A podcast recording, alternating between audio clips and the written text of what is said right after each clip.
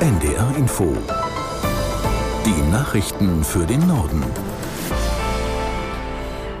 Um 19.32 Uhr mit Michael Hafke. Auf der Weltklimakonferenz in Dubai haben mehrere Staaten gleich zum Auftakt ihre Bereitschaft erklärt, die besonders von der Erderwärmung betroffenen Regionen finanziell zu unterstützen. Zu den Ländern, die in den dafür geschaffenen Fonds einzahlen, gehört auch Deutschland. Bei Klimaschutzorganisationen fand der Schritt ein durchweg positives Echo, berichtet Lisa Posorske aus Dubai. Von einem guten Signal für den weiteren Verlauf der Konferenz sprach Sabine Minninger von Brot für die Welt. Das zeige den ärmsten und verletzlichsten Staaten, dass ihre Anliegen ernst genommen werden. Andere Entwicklungsorganisationen reagierten ähnlich. So beginne man eine Weltklimakonferenz, heißt es von Oxfam. Welchen Umfang der Fonds insgesamt haben soll, ist noch unklar. Die Vereinigten Arabischen Emirate wollen als Gastgeberland 100 Millionen Dollar einzahlen, ebenso Deutschland. Auch Großbritannien, die USA und Japan sagten Beiträge zu.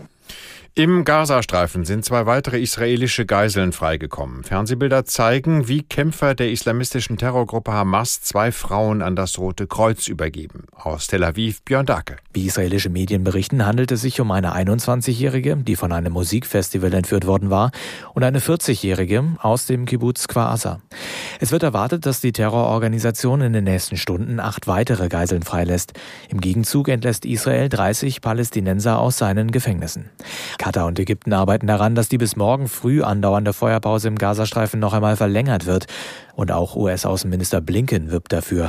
Bei einem Treffen mit Israels Ministerpräsident Netanyahu sagte er, er hoffe, dass es weitergehen kann.